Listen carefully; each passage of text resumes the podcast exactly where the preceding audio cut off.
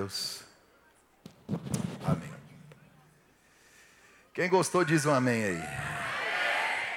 Eu ia cantar e desistir. Glória a Deus. Ruth capítulo 1, verso 16, no telão para mim, por favor. Nós estamos estudando o livro de Ruth. Hoje é se eu não me engano, o terceiro domingo que nós estamos estudando esse livro. Se você não esteve aqui nos outros domingos, se você não acompanhou, eu te aconselho a entrar no nosso canal do YouTube para assistir. Eu não consigo hoje resumir o que nós já vimos. Vou passar por cima, né? A igreja que esteve conosco sabe.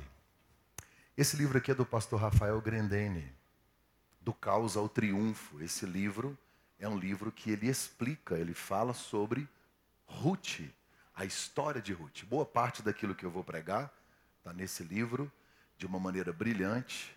É um livro pequeno, fácil de você ler, um devocional. Quando terminar aqui, você vai naquela sala que está com a luzinha acesa e você vai comprar um livro do pastor Rafael Grendene para você levar para os seus amigos e poder abençoar famílias. Está escrito, filho, quando eu terminar, você põe já o banner da mensagem, beleza? Ruth, porém, respondeu: Não insista comigo para que eu te deixe e não mais te acompanhe. Aonde fores, irei, aonde ficares, ficarei. O teu povo será o meu povo e o teu Deus será o meu Deus. Domingo passado eu comecei a minha mensagem falando sobre recomeço. E foi consenso, toda a igreja concordou, que é muito mais fácil você começar do que você recomeçar. Parece até meio que óbvio. Porque para o começo, para o começo, você tem a ansiedade e a preocupação, se vai dar certo ou não. O começo não tem dor. O começo não tem história. O começo não tem cicatriz. O começo não tem marca. O começo não tem frustração. Quando a gente fala de recomeço, você tem um fardo que você traz para o próximo passo. Todo mundo que decide recomeçar tem uma história. E essa história está marcada por dramas. Essa história está marcada por circunstâncias que você não gostaria de ter vivido. Decisões erradas, decisões precipitadas. Talvez não é por sua culpa, mas alguém te feriu na jornada. Algumas pessoas que entraram aqui passaram por um processo de divórcio doloroso, talvez por culpa sua, talvez por suas indecisões, talvez por decisões precipitadas, por erros, por falta de alimento, porque tudo que não é alimentado morre, e por inúmeras outras razões. Mas algumas pessoas que aqui estão têm vivido dias de dor, de luto e de perdas, não por sua culpa, talvez culpa da circunstância, Talvez culpa do momento, culpa da pandemia, ou quem sabe até mesmo alguém decidiu de maneira estranha e precipitada tomar uma decisão que te jogou no chão. É muito difícil recomeçar. É difícil você recomeçar num casamento quando o seu histórico é um histórico de frustração. É muito difícil você recomeçar nas finanças quando você empreendeu todos os seus esforços e a quebra foi inevitável. É muito difícil você recomeçar no ministério, sendo que você aparentemente fracassou. As decisões que você tomou te fizeram ter frustrações enormes no seu ministério, na sua vida pessoal, na sua vida sentimental. Então a decisão de recomeçar ela é muito dolorosa, porque a gente carrega uma mala pesada de coisas que nós talvez deveríamos ter deixado para trás. Muitas pessoas se perderam com a perda se perderam com a perda. Talvez o maior desafio da minha geração é essa, é não se perder com a perda. É muito difícil não se perder com a perda. Porque nós criamos expectativas sobre todo o começo. E você percebe que depois de ter começado, a frustração foi tão inevitável que agora você tem medo de recomeçar. Medo de recomeçar no ministério, medo de recomeçar financeiramente, medo de recomeçar em alguma área. E eu entendo você. Eu já tive que recomeçar inúmeras vezes. No início do meu casamento, minha esposa olhou para mim, ela me disse, com dois anos de casado: Eu não amo mais você e eu quero que você saia de casa. Nós ficamos quase dois anos num processo e eu tentando uma reconquista, um recomeço. Sabe, dói muito quando você precisa tomar decisões baseando tudo que você vai viver, trazendo consigo os fardos do seu passado. Sabe, nós precisamos aprender a fazer do nosso passado uma lição e não uma prisão. Precisamos fazer de tudo que vivemos uma lição e não uma prisão. Qual que é a diferença de recomeçar depois de tudo que você já viveu? É que na verdade, você não é mais a mesma pessoa. Você não é mais a mesma pessoa. E aí nós encaramos o recomeço como se nós fôssemos. Você não é mais a mesma pessoa. Ninguém amadurece sorrindo. Ninguém amadurece sorrindo. Você cresceu, você amadureceu, você é outro. Eu não posso me perder com as perdas. Eu preciso trocar o luto pela luta. Eu preciso recomeçar, porque a história de Deus com a humanidade foi de recomeço. Ele começa em Adão, depois ele tem que recomeçar em Noé, depois ele recomeça em Abraão e vai vindo as alianças, até que ele decide recomeçar em Cristo. O começo da humanidade foi no jardim do Éden, o recomeço foi no jardim do Getsemane. Porque todo recomeço envolve suor e lágrima. Todo recomeço envolve dor. Todo recomeço ele é envolvido em angústia. E aí, no início, quando você está começando algo, tem ansiedade. Quando você vai recomeçar, não tem só ansiedade, tem medo, porque você tem certeza de como faz para dar errado. Aí você não quer. Tem uma frase de um grande pensador, filósofo, profunda, profunda essa frase. Vai para o Instagram, diz assim: gato escaldado tem medo de água fria. Gente do céu. Todo mundo que eu converso, todo mundo que eu sento, todo mundo que eu atendo, que eu falo, gente, Deus vai te levantar. Sabe o que a pessoa fala? A pessoa que caiu, que fracassou, a eu quero não. Olha, eu acabei de vir para essa igreja. Pastor, eu quero ficar quietinho, quietinho. E Deus deixa.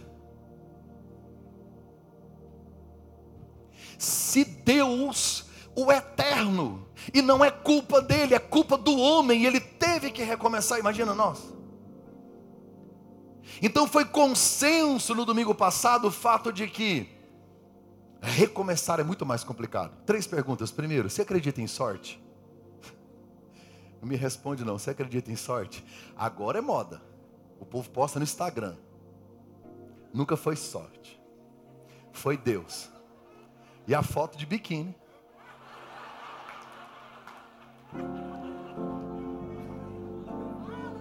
Oi? Não coloque na vitrine o que não está à venda. Mas esse é outro assunto, esse é outro assunto. Esse é outro assunto. Tem gente que acredita em sorte. Depois de toda a tragédia que Ruth e Noemi viveram, ela deu a sorte de voltar para Belém na época da colheita ela deu a sorte de chegar sem plantar, sem trabalhar, sem nada, e do nada ela chegou lá e era uma colheita. Ela está colhendo o que não plantou. E detalhe, ela começou a colher no campo de Boaz. E a Bíblia diz assim: por um acaso.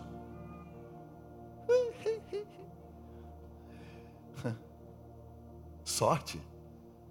Sorte. Sorte é o nome que o fracassado dá ao sucesso dos outros.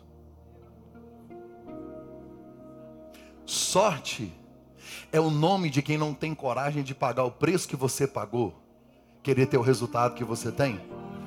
Sorte é o nome que as pessoas dão para algumas outras, porque não conhecem. Elas conhecem o seu resultado, ela vê o seu Instagram, ela não vê o seu processo. Ela não sabe o que você viveu. As pessoas querem que você tenha, não quer pagar o preço que você pagou. Eu aprendi uma verdade: o tempo do casulo é o segredo da borboleta. O tempo do casulo é o segredo da borboleta. Para de explicar o processo, desde que verão o resultado. Quando você voar, já foi, decolou, sabe lá, Deus estava com você no processo, ninguém precisa saber. Ninguém precisa conhecer o seu processo. Ninguém precisa saber. Então não é sorte.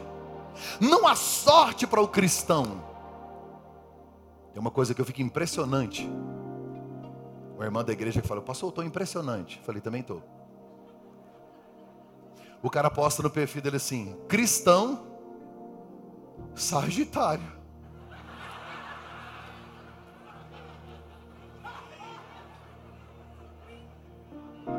Ui. Não, é sério. Não faz sentido para mim que conheça a Bíblia Sagrada. Nós não somos guiados pelos astros, mas pelo Rei do Universo. Não faz sentido um cristão ter um signo. Não, pastor, eu sou assim porque eu sou de Aires. Não, você é assim porque você é chato. Os muçulmanos têm os xiitas, a gente tem os chatos. Para com isso, que não tem nada a ver com signo.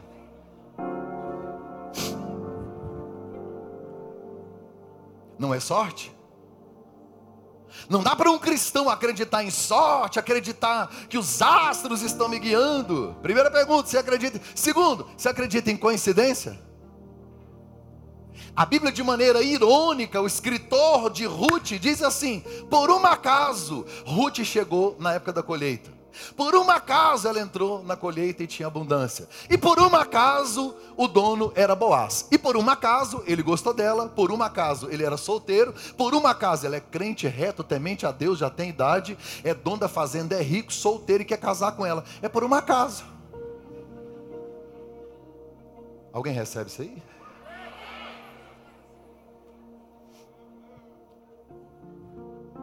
Não há coincidências. Cristão não vive por coincidência, vive por propósito. O seu destino não está no diagnóstico dos homens, está na agenda de Deus. Tem muita coisa que você não espera e Deus está preparando uma surpresa que você jamais imagina. Tem muita, muita, muita, muita coisa que você talvez esteja esperando uma sorte, uma coincidência. Pare de acreditar em astro, acreditar em sorte, acreditar em coincidência. Ah, tem medo de inveja. Para, para, para. A última palavra na sua vida não é sua. O último decreto não é o de fracasso. A última coisa na sua vida não é o que te disseram. Não é a queda que você teve. Não, não e não. A última palavra na sua vida é Deus. E Deus me trouxe essa noite para lhe dizer: vai recomeçar, vai conseguir, vai conquistar. 2022 é o ano que você vai recomeçar no ministério, nas finanças, no casamento, na empresa, aonde você estiver. O Senhor dos exércitos está conosco. O Deus de Jacó é o nosso refúgio.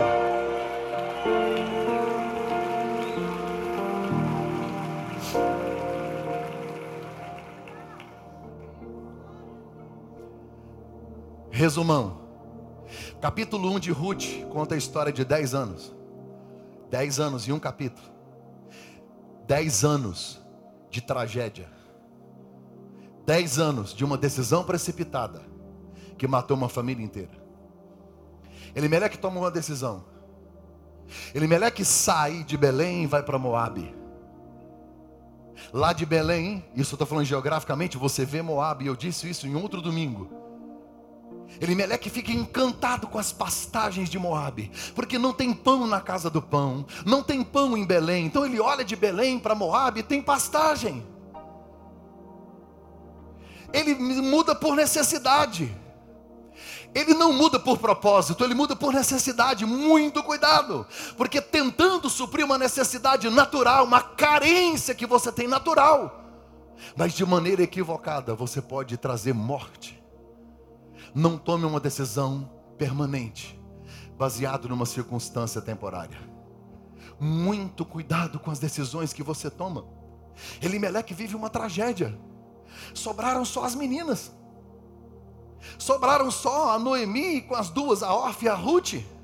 E aí a Bíblia diz que ouviu-se falar que Deus deu o pão para Belém. Pastor, por quê? Porque o pão que falta hoje foi Deus quem retirou. Eu disse de manhã, você só saberá que Deus é tudo o que você precisa quando Deus for tudo o que você tiver. Às vezes Deus retira o pão para você tirar os olhos da provisão e começar a olhar para o provedor. Tem muita gente que ama a provisão do provedor, mas não conhece o provedor da provisão. E às vezes Deus retira algumas coisas para ver se a gente cola nele, gruda nele, intimidade com ele, espera nele. Isso é fé. Porque a fé, ela só é gerada no ventre da crise. Então, se tem pão, não tem fé. Se tudo acontece de maneira normal, para que a fé? A fé existe justamente para os tempos de crise, o tempo de ausência de pão, o tempo do problema. Para isso existe a fé. Porque quando eu preciso de fé para algo extraordinário que eu preciso viver e não consigo, aí eu tenho que me recorrer àquele que é o autor e consumador desta fé. A Bíblia diz no capítulo 1 que elas voltaram. E aí Noemi já entra em Belém chateada. Ela já entra falando, não me chama Noemi, porque Noemi é ditosa. Noemi significa no hebraico feliz. Ela vai dizer, me chama Mara, porque eu estou doente eu estou amarga, eu estou amargurada. Gente, ela tem razão, ela perdeu o marido, perdeu os dois filhos, perdeu dinheiro, perdeu tudo, está chegando. Ela saiu rica, voltou pobre, saiu casada, voltou viúva, saiu com dois filhos, voltou sem nenhum. E Deus não fica em crise com a crise dela. Deus está providenciando um milagre apesar dela. Isso se chama graça. Deus está gerando algo extraordinário apesar da reclamação dela. Se você está achando que Deus lá no céu vai ficar chateado com um biquinho, e Ele vai ficar muito triste quando você fica chateado ou quando você fica revoltado, Deus não está em crise com a sua crise. Deus não tem problema de autoestima. Deus não depende do que você faz para Ele fazer. Deus não depende daquilo que você espera para Ele decidir. Se Deus tomou uma decisão e Ele tem um propósito e tem uma promessa, ah, ela diz: Me chamem de amarga e é interessante que quando você entra no capítulo 2, já não são 10 anos de história. Capítulo 1, um, 10 anos. No capítulo 2 é a história de um dia. Um dia. Diz que Ruth levantou de manhã, foi trabalhar, por coincidência, entrou na eira onde estava Boaz. Boaz olhou para ela e achou ela interessante.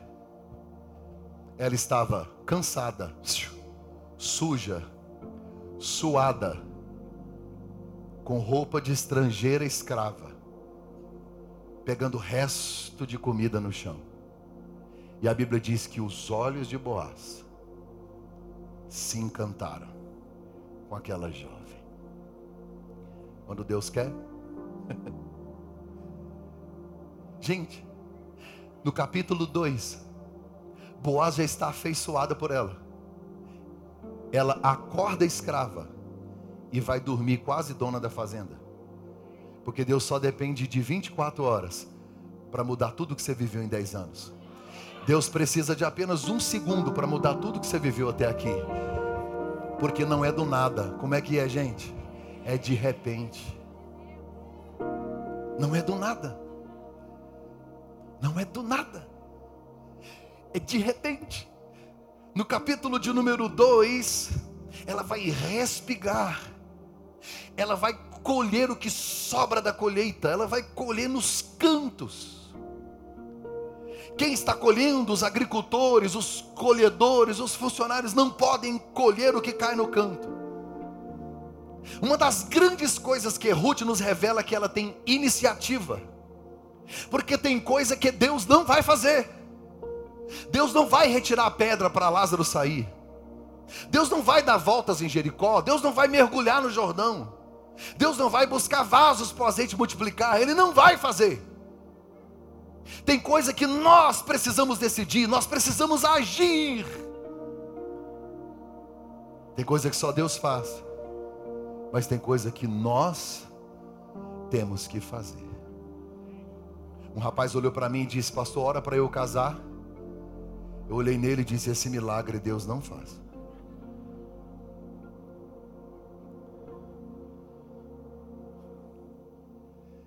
O Amado está usando que tipo de house? Essa balinha aí. House Bueiros?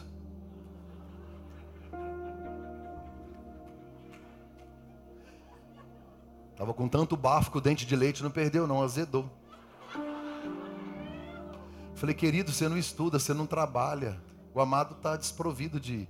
Quando você ajoelha e diz, Senhor, me ajuda, Deus olha dos céus, me ajuda você. Deus não vai estudar por você. Hoje de manhã eu perguntei ao pastor Winson, sabe quantas vagas de TI tem no Brasil? Brasil, vagas para TI, 600 mil vagas. Salário entre 10 mil e 50 mil. E você em casa, Deus faz um milagre. Sério? Você tem noção de quantos livros eu já li? Quantas vezes eu já li a Bíblia? Quantas mensagens eu já ouvi? Quantas conferências eu já fui? Não é do nada, gente. Deus usou o apóstolo Pedro? Usou. Mas a relevância de Paulo é maior. Não tem a ver com Deus. Tem a ver com o que ele é capaz de entregar.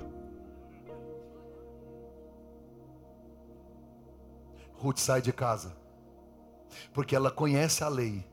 Em algum lugar ela entendeu que ela pode respigar, que ela pode pegar os restos. Ela não tem preguiça,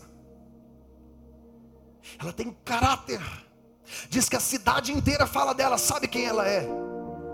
Ela é humilde, e a fé dela é tão extraordinária que no capítulo 1 ela olha para a sogra e diz: A partir de hoje o seu Deus é meu Deus. No capítulo 2, quando ela encontra com Boaz, Boaz diz para ela: Eu descobri que você veio se abrigar debaixo das asas do Deus de Israel. Olha isso.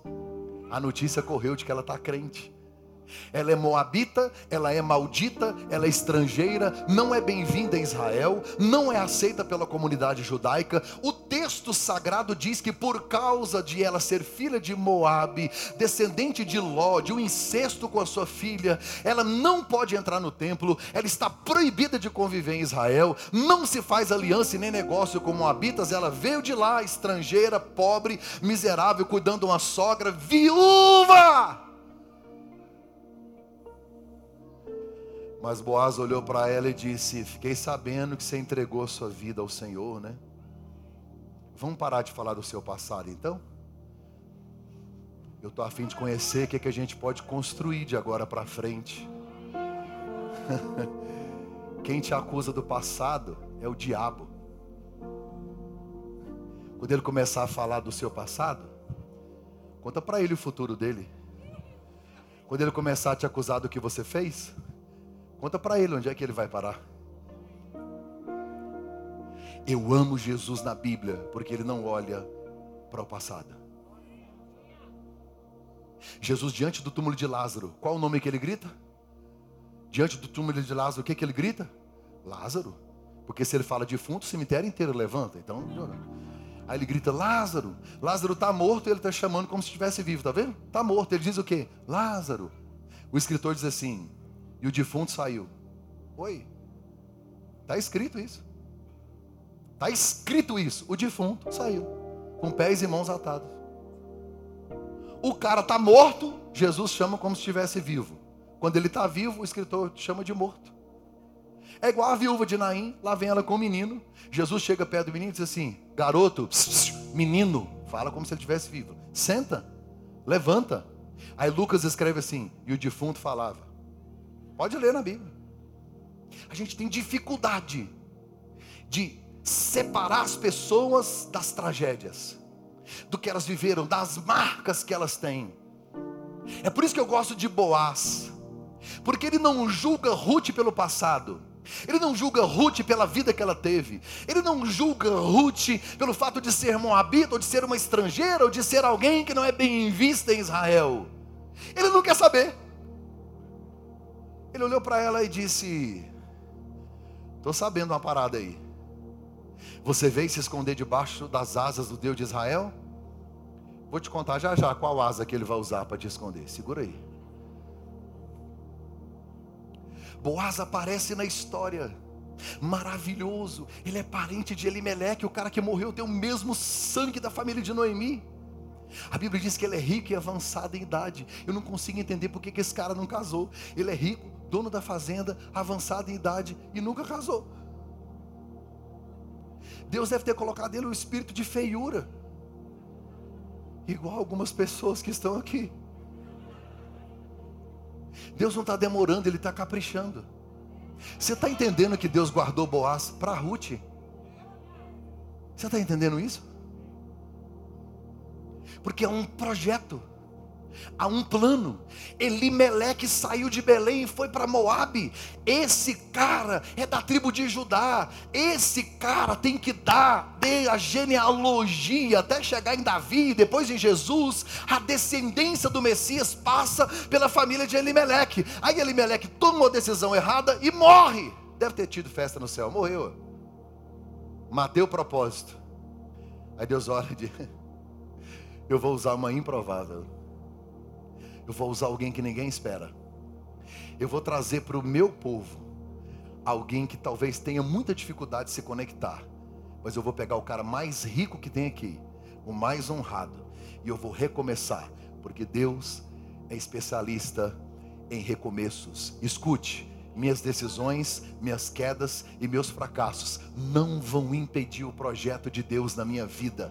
Eu não sei como é que você viveu até aqui, mas Ruth tomou uma decisão. A partir de hoje, não quero os meus deuses, eu quero servir ao Deus de Israel. A partir de hoje, eu não me abrigo debaixo das asas de ninguém, não dependo de mais ninguém. Eu quero estar debaixo das asas de Deus, porque aquele que habita no esconderijo do Altíssimo, a sombra do Onipotente descansará. Se você está em Deus, coisas extraordinárias vão acontecer. Se você se abrigou em Deus, não interessa o que passou, ficou só como lição. A partir de hoje, Deus começa a escrever uma nova história.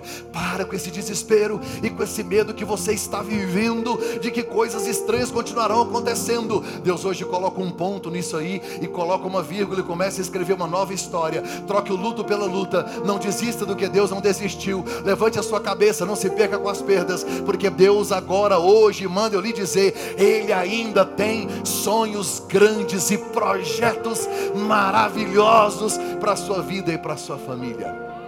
Não está na hora de parar. A Bíblia diz que esse cara é rico, homem cheio de Deus, generoso, íntegro. Ele tem um carinho tão especial por Ruth.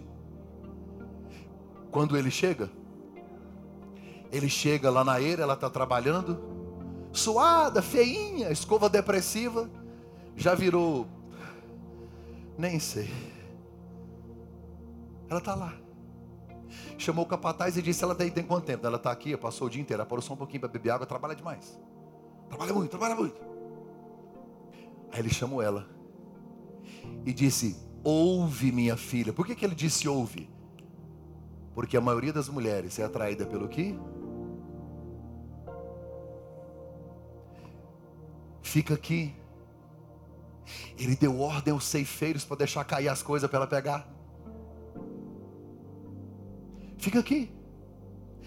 Aí ele disse uma frase que eu gosto: Não vá colher em outra fazenda. Por quê? Concorrência. Vai que da fazenda dele na outra tem um mendigo sentado lá.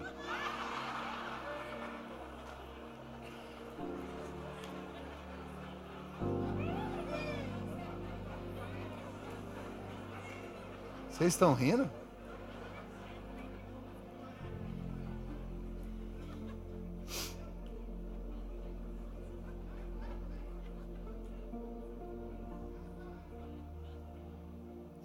Que ele usava perfume japonês.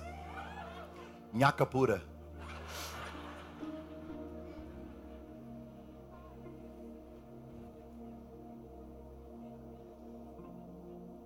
O primeiro encontro de Boaz com Ruth, ele disse: Deus te abençoe. Deus te... é maravilhoso quando um cara tem interesse em casar, ele tem interesse em fazer sexo com uma mulher e não diz para ela isso, ele diz: Deus te abençoe.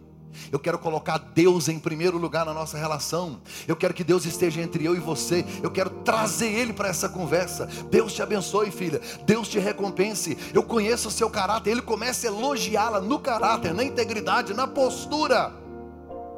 Ele não mandou nudes.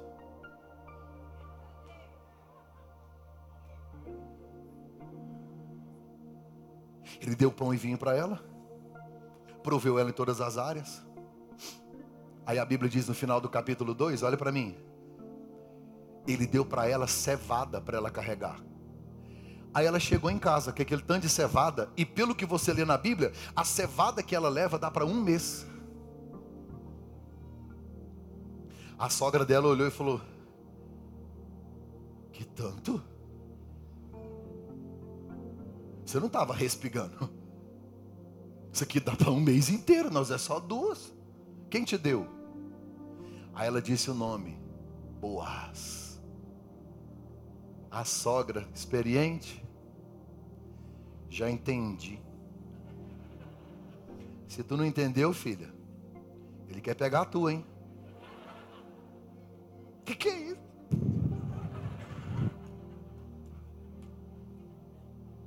Filha, você está entendendo que ele deu comida para um mês? O que, que ele disse?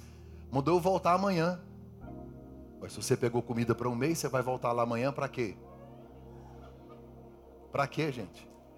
Ele chamou ela para almoçar. E ele pagou a conta. Olha para mim aqui.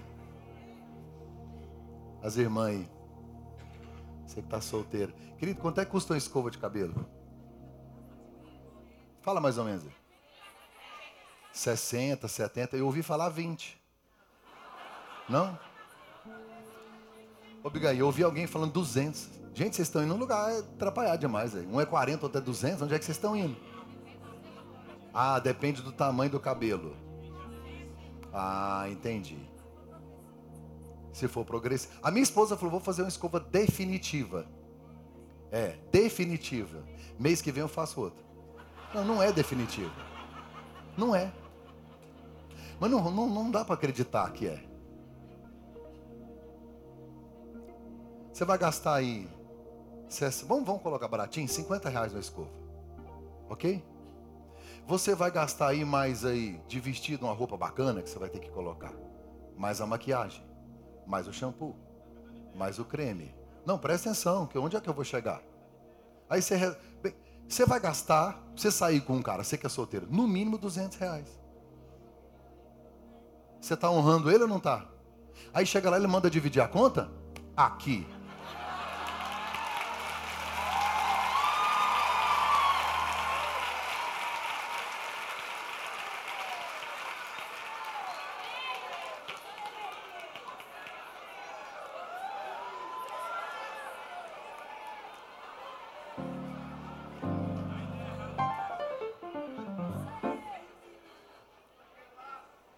Eles inventaram um negócio aí, na verdade são as feministas, né?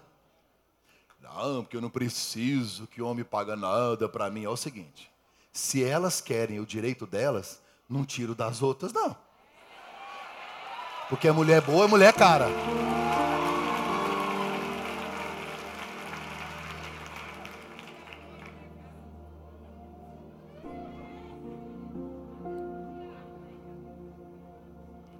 Boaz deu para Ruth comida para um mês e disse: Volta amanhã. Ela voltou? Lógico. É lógico que ela voltou. Porque ela já sabe onde é que vai dar isso. A sogra dela disse: É muita comida, né, menina? Esse moço lá. Põe para mim o verso 1 do capítulo 3. Eu vou fazer uns 3, 4 versículos e eu encerro. Olha aqui. Certo dia, Noemi, sua sogra, lhe disse: Isso aqui é o capítulo 3, tá? Depois de tudo isso que eu contei. Minha filha, tenho que procurar um macho para você. Ah, não é isso não. É isso? Não, não é não. Eu, eu tenho que encontrar um homem para pagar suas contas. Não. Eu tenho que encontrar um. Esse é o princípio bíblico. Por isso muita gente casa errado. Você casa só por química. Você casa porque sentiu um negócio diferente. A gente casa escolhendo pela aparência, e não é errado fazer isso, tanto é que daqui a pouco a gente fala sobre isso. Mas esse não é o critério. O critério para escolha é família. É constituir uma família. Namoro não é passatempo, é vestibular para o casamento. E aí eu conheço rapazes que ficam com uma, fica dando tiro para todo lado. Quem dá tiro para todo lado vai morrer de bala perdida. Porque ele não quer constituir um lar, ele quer satisfazer o seu ego.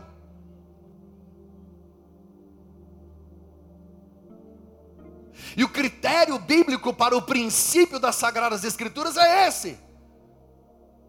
Nós precisamos encontrar para você constituir um lar Uma família, lar vem de lareira, um lugar de aconchego, um lugar de paz, um lugar para você repousar. E aí a Bíblia diz: Olha, eu preciso encontrar para você um lar. Que vai ter? Segurança e felicidade. Onde é que você vai encontrar segurança e felicidade? Constituindo uma família.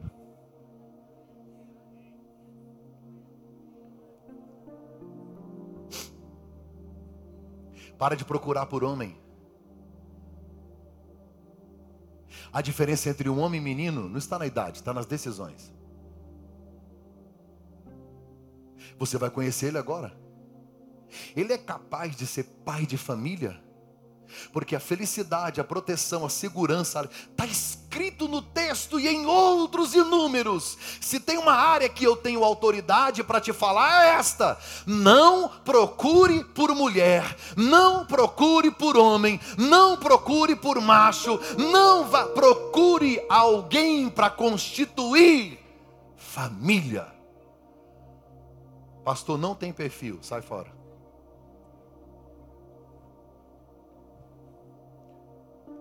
Porque a mulherada casa, ele vai mudar.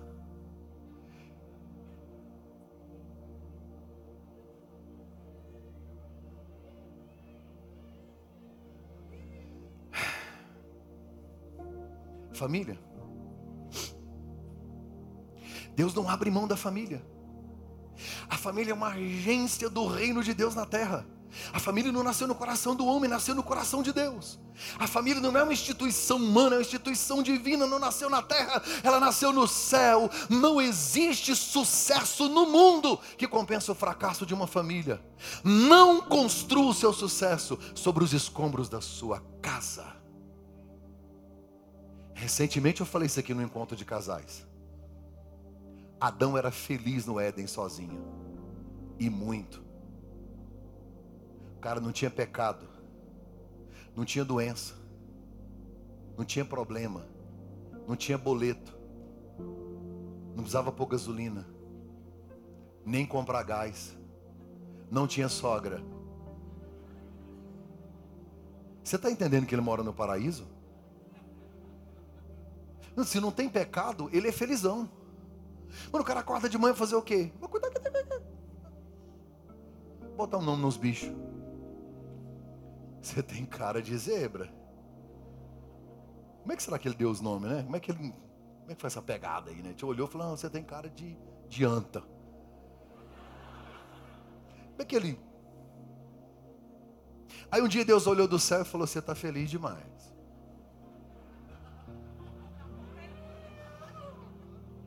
Falhei uma confusão.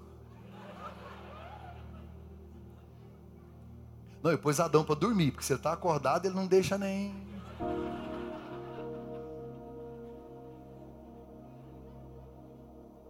Eu vi um estudioso, um teólogo, dizendo que Eva era mais ciumenta do que as mulheres de hoje. Toda vez que Adão dormia, ela contava as costelas para ver se não estava faltando mais um.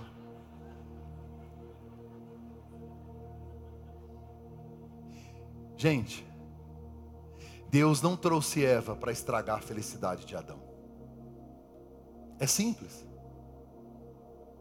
Deus está nos ensinando que o melhor dos jardins, ele só faz sentido quando ele é compartilhado.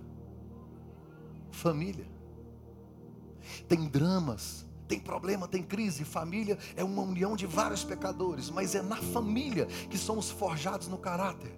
É na família que nós crescemos, é na família que amadurecemos. Porque se você quer ser feliz, vai comprar um cachorro e morar sozinho. Isso é que é felicidade. O cachorro não pergunta: quem é essa aí que está te mandando mensagem? O cachorro não quer saber onde é que você está. O cachorro, ele não preocupa, ele não pergunta, cadê os boletos pagos? Ele não te liga para dizer que a fralda, o leite acabou. O cachorro, se você pegar ele, colocar no porta-mala do carro e trancar, no outro dia, quando se abrir, ele pula, ele salta, ele lambe, ele celebra. Se você fizer isso com a sua mulher,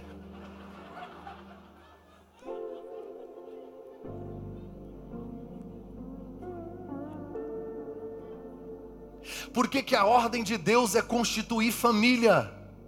Porque quem compra um cachorro e mora sozinho é um eterno adolescente, é criança, é menino, não tem confronto, ninguém afia ele, ninguém prova ele a nada. É uma vida não monitorada, é uma vida vivida de maneira perigosa. É no casamento, é em casa, é com os filhos que você vai ser amadurecido, forjado, tratado, confrontado. Porque fora de casa você pode ser herói, você pode ser juiz, você pode ser médico. Aqui na igreja você pode ser pastor, bispo, reverendo, Jesus Júnior, quem você quiser, mas dentro de casa nós é só o Zé. É lá que você se humaniza. É lá que você tem os confrontos diários que te fazem ser gente. É por isso que o texto não diz: eu preciso encontrar um macho para você, eu preciso achar uma mulher. Não, não, é família, é lá, é constituir um valor, um princípio, um fundamento bíblico. Verso 2, eu preciso caminhar, meu Deus. Boaz Senhor das servas com quem você esteve, é nosso parente. Essa notícia é boa. Ele é nosso parente próximo, ele pode comprar nossas terras, ele pode pagar o preço por você, tá lá, ó. Esta noite. Gente, lê bem devagar essa última frase. Olha a informação que Noemi tem. Esta noite, Boaz estará limpando cevada na eira. Ela nem saiu de casa, como é que ela sabe? Gente, mulher descobre até o que não quer. O FBI delas é fortíssimo. Irmão do céu, eu tenho, tem hora que eu fico preocupado com Noemi. Ela sabe que hoje é o dia de Boaz colher na ele não vai voltar para casa, ele vai dormir lá. Como que ela sabe disso? Deve ser no Orkut que ela leu, porque é dessa época. Alguma informação ela tem. Olha que maravilhoso. Ela tem uma informação poderosa. Ele, ele, ele, ele vai limpar lá, na... corre para lá. Verso 3. Vamos caminhar. Queria que só que as irmãs lessem o conselho da sogra para a nora. Primeira palavra, um, dois, três. Não, só lave-se. Calma que nós vamos devagar. Está na Bíblia.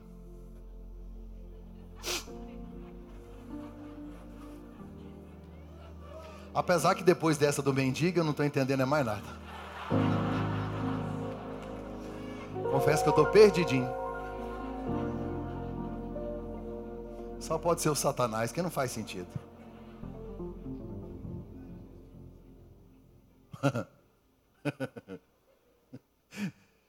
ah, o cara é um poeta.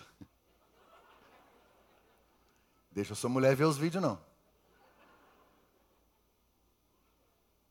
Ele está dando aula agora. Se você entrar no Hotmart, sei lá, arrasta para cima.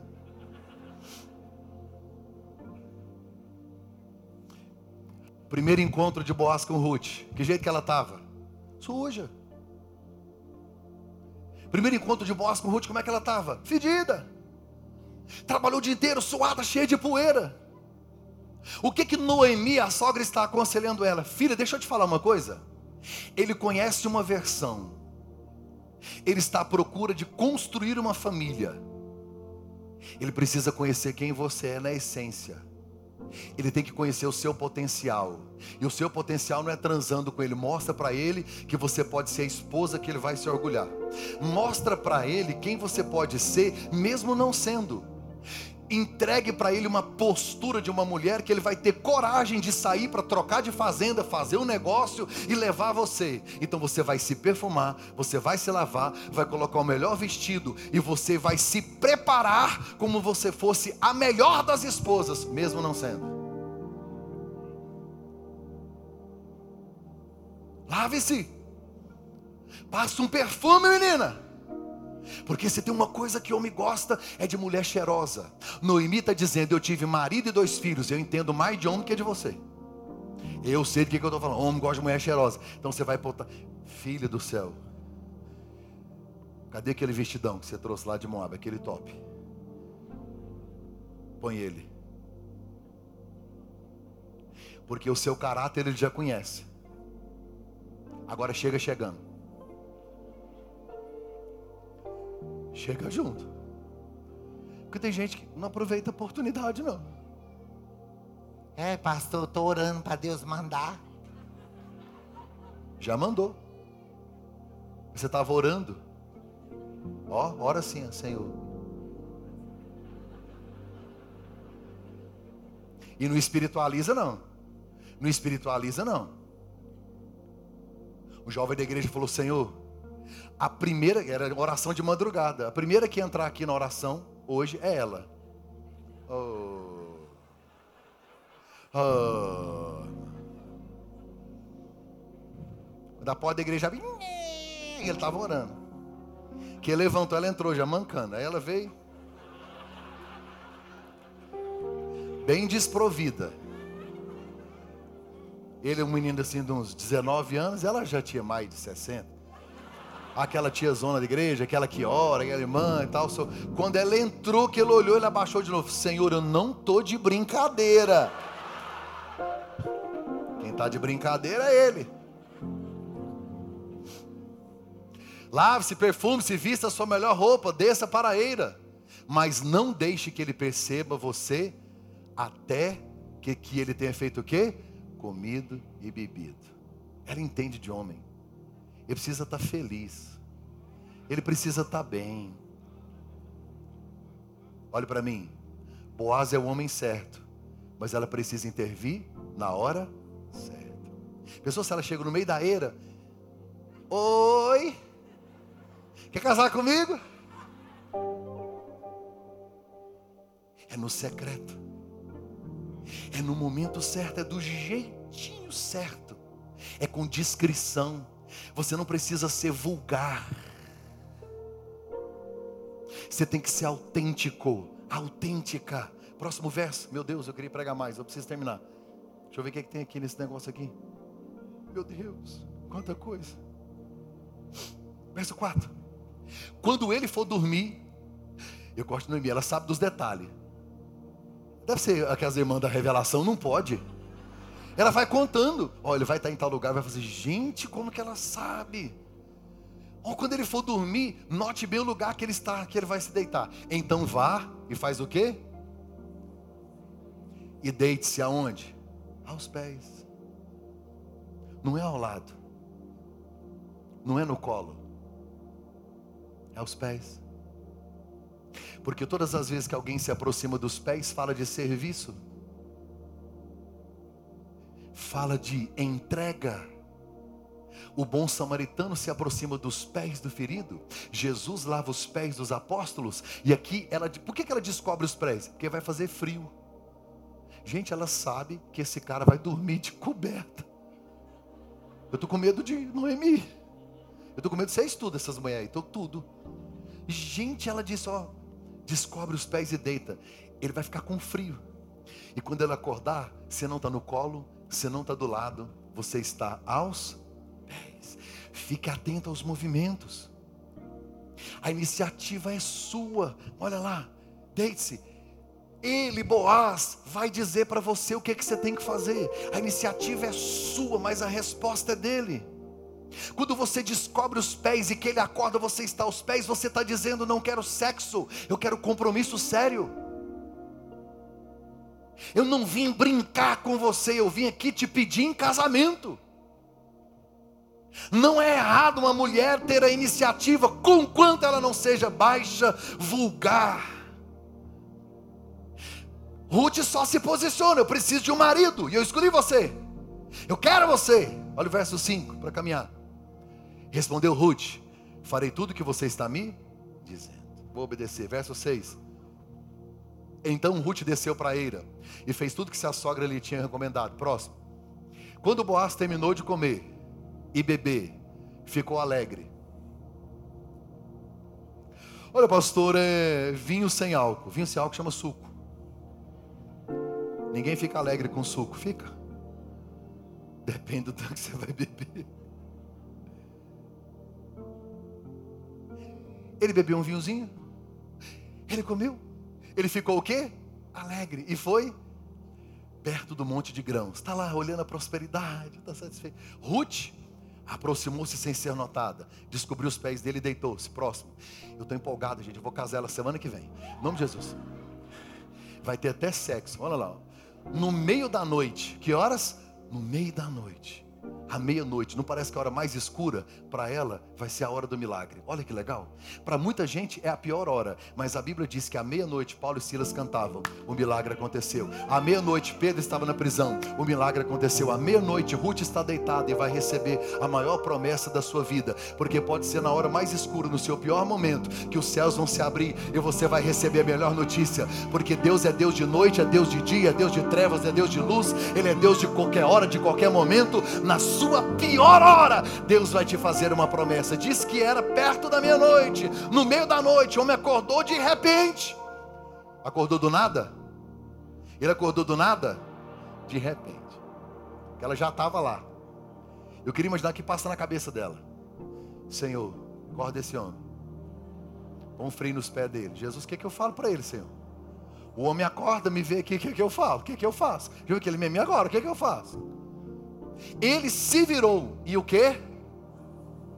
Ao ver uma. Por que, que ele sabe que é uma mulher? Se está escuro. Porque estava. Ah, tem cheiro de mulher na minha cabana. Ah, labás. Ah, ó. O cara é de idade, mano. Ele não passou por isso, não. É aquele cara virgenzão, cru, não sabe de nada, tá lá inexperiente, deitado, ricaço. É tipo aqueles caras, tipo Enzo. Tipo, sei, aquele voado, que eu não sei, que eu falo, aquele cara tá nada, ele tá lá. E aí de repente um cheirão no.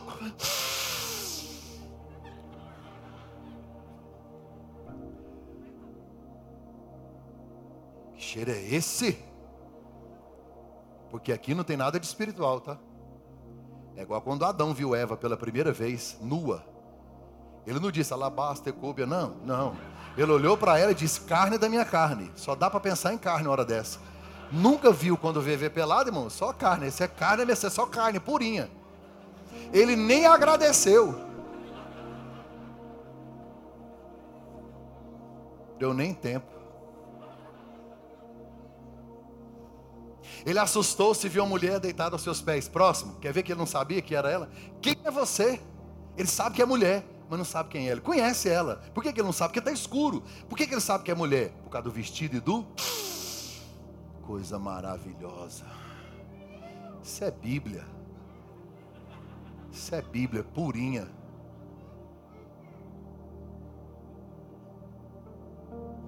Sou sua serva, Ruth, disse ela. Diga comigo assim: estenda a sua capa. Olhe para mim, é um trocadilho dela. Porque no hebraico ele disse assim: Você veio se esconder debaixo da capa do Deus Altíssimo. Sabe o que ela está dizendo? Agora eu vim esconder debaixo da sua capa. Ó. Pois o Senhor é resgatador. Próximo, rapidinho para a gente terminar. Boaz lhe respondeu: O Senhor abençoe minha filha. Este seu gesto de bondade ainda é maior do que o primeiro, pois você poderia ter tido atrás dos mais jovens, dos ricos, dos pobres. Verso 11: Agora, minha filha, não, diga comigo, não tenha medo. E aqui eu encerro. Farei por você algumas coisas.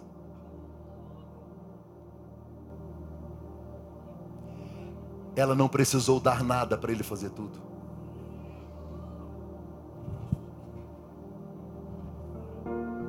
Ela não precisou oferecer nada, apenas a sua essência, seu perfume, para que ele lhe prometesse tudo. Se você está envolvido com pessoas que só fazem quando você entrega, isso não é amor, é paixão. Amor não é troca, é entrega. Coloque-se em pé, por favor. Eu vou finalizar aqui. Tem coisas demais para falar. Pastor, se eu podia ter. Fa... Não, é... cenas dos próximos capítulos. Domingo que vem vai ser muito forte. Ah, domingo eu caso eles, não é possível. Olhe para mim aqui, eu já vou finalizar.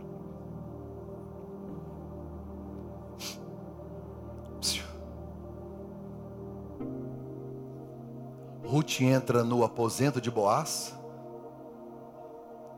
e ele faz para ela uma promessa. Diga comigo, promessa. Eu vou fazer tudo por você. Não tenha medo. Olha para mim aqui, para a gente finalizar. Imagina Ruth indo embora. A cidade inteira está vendo ela saindo. Lá vai ela. A cidade olha e diz assim: Olha quem chegou.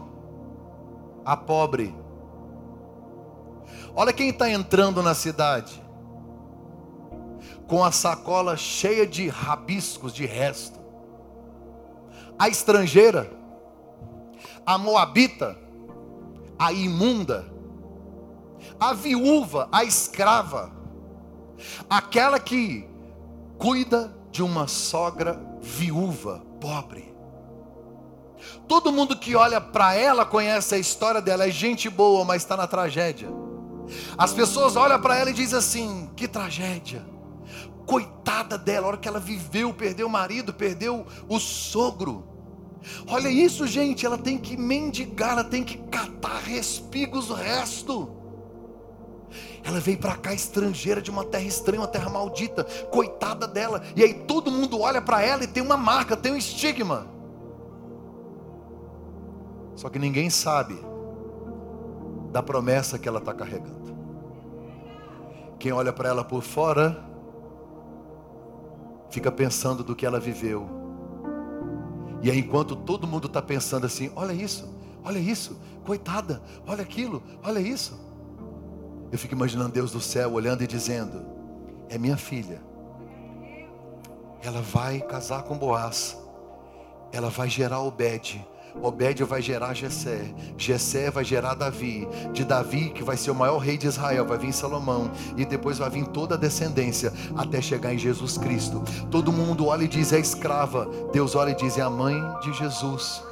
Todo mundo olha e diz: coitada, é pobre. Não, ela vai ser a dona da fazenda, porque ninguém sabe o que você carrega dentro. Até hoje as pessoas estão olhando para você e olham para o que você tem, para o que você possui, para o que você faz, mas ninguém sabe da promessa que você carrega. Dentro de você tem uma palavra de Deus. Essa semana você vai voltar para casa com esta palavra. Ela vai estar em ebulição no seu coração e em ebulição na sua alma, porque quem prometeu não fui eu, quem prometeu não foi seu marido, quem prometeu não foi seu patrão patrão. Quem prometeu não foi qualquer pessoa. Quem te prometeu foi Deus. E o resgatador está te dizendo: Eu olho para você pela promessa que eu te fiz. Eu olho para você pelo futuro que eu estou escrevendo. Eu olho para você pelo que eu posso fazer na sua vida e não pelo que você viveu até aqui. Tem uma promessa aí. Só que tem gente aqui que já cansou de esperar. Ei, Ruth. Deus pode transformar 10 anos de tragédia em apenas 24 horas. Ah, se você soubesse o que Deus vai fazer essa semana. Gente, pelo amor de Deus, essa palavra, não, eu não, não quero sensibilizar ninguém, é uma palavra profética que Deus colocou no meu coração. Não vou gritar, não vou falar em línguas, mas eu queria que você entendesse isso. Você carrega uma promessa do Boaz. A cidade não sabe, mas ela teve um particular com ele. A cidade não sabe, mas ela teve um encontro pessoal com ele. Ninguém ouviu, mas ela ouviu a promessa. Ninguém estava lá, mas ela carrega uma palavra de restituição. Boaz disse: Não tenha medo, porque tudo que você deseja, eu faço hoje. Boaz é o resgatador, é o Cristo que morreu por nós. Rutes estrangeiras e não merecedoras. Eu queria que você fechasse os seus olhos. Preguei hoje para gente que já tinha esquecido das promessas. Talvez até cansou de esperar, né? De olhos fechados. Lembra da promessa que Deus te fez? Que, que você desistiu dela? Quem te autorizou a parar? Quem disse que acabou? O decreto de morte cai hoje. O decreto do fracasso cai hoje. A última palavra na sua vida é de Boaz. Não é da comunidade, não é da tragédia, não é de Moabe. A última palavra da sua vida é de Boaz. Ele disse: descansa, volta para casa sem medo, porque eu decidi fazer por você tudo o que seu coração deseja. E é bíblico. Agrada-te do Senhor, e Ele concederá o desejo do teu coração. Filho, olha aqui para mim. Olha aqui para mim. Todos nós, em algum dia, vamos chegar no limite. Você já esgotou. Está pesado. Você não está aguentando mais carregar. Promessa de Deus continua em pé. Para sua família, para o seu coração. Deus não mudou. E você também não é mais a mesma. Deus estava preparando você primeiro. Porque quando você chegar na sua casa, eu não sei onde é que você vai escrever isso. Você vai escrever assim: 2022, o ano da minha restituição. Deus hoje está mudando a sua história. Eu não sei quantos anos, mas Deus não precisa dos mesmos anos, porque Ele é o Senhor da sua vida. Deus nos fere na área que Ele vai nos usar. Esse ano, em poucos dias, você vai me trazer notícias de que a sua vida foi completamente transformada. Escute, decreto de morte caiu por terra. Toda palavra de desistência, toda humilhação, todo choro, todo pranto, Deus hoje enxuga suas lágrimas. Deus hoje muda a sua história. Prepare-se. Sua história nunca mais, nunca mais, nunca mais será a mesma. Como profeta de Deus para as famílias desta geração, estou abençoando sua casa. Chega. Você tem gritado aos céus, Deus, chega, chega. Então hoje Deus coloca um ponto final. A partir de hoje, você é uma nova pessoa. Você vai viver uma nova história em Cristo Jesus.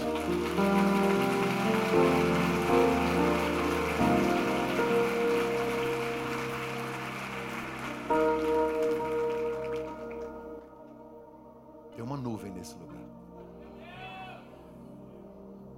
Meu Deus. Cante comigo esse refrão. Cante comigo. Pode cantar tudo. Deus de aliança,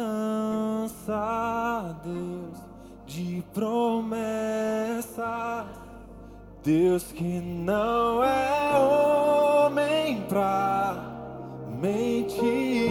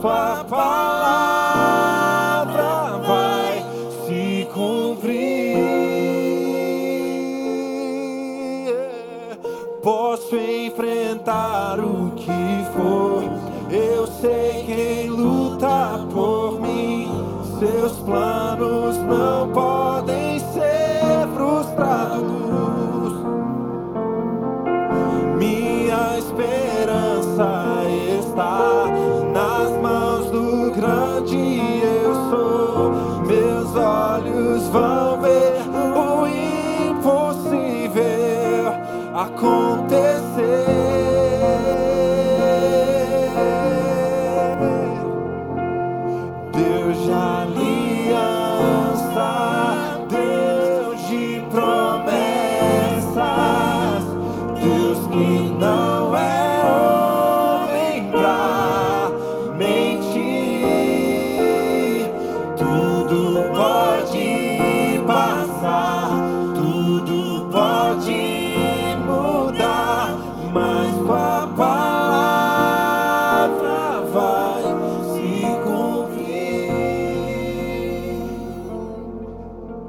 Pessoas que entraram aqui hoje precisam renovar a sua aliança com Jesus. Boaz está te esperando para um encontro secreto. Sabe? Você deitar aos pés dele. Deus está com saudade de te dar um abraço, porque já, vocês já tiveram um relacionamento. Só que Ele está te esperando. Então você tem que se levantar de onde você está e até Ele.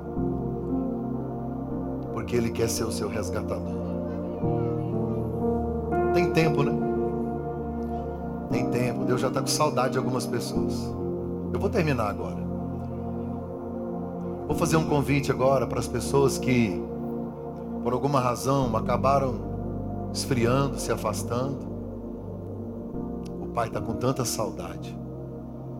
O que eu mais gosto no Evangelho é que quando o filho volta para casa, o pai não pergunta o que fez, o que, que aconteceu. Não. Quando um filho volta para casa, a única coisa que um pai faz é a festa. Um abraço e roupas novas. Você vai voltar para Jesus hoje. Chega dessa vida de Moabita. Chega dessa vida pequena, rasteira, sem perspectiva. Já deu. Por que você está andando sozinho? Boaz está só esperando você o encontrar. E aí ele vai dizer a mesma coisa para você. Eu quero ser o seu resgatador. Ele já pagou o preço. Está pago. Não faz sentido você viver essa vida e não faz sentido de repente você perder a oportunidade de estar com Ele, caminhar juntos até a eternidade. Ele garantiu para nós, está pago. Por que não? Basta apenas uma decisão.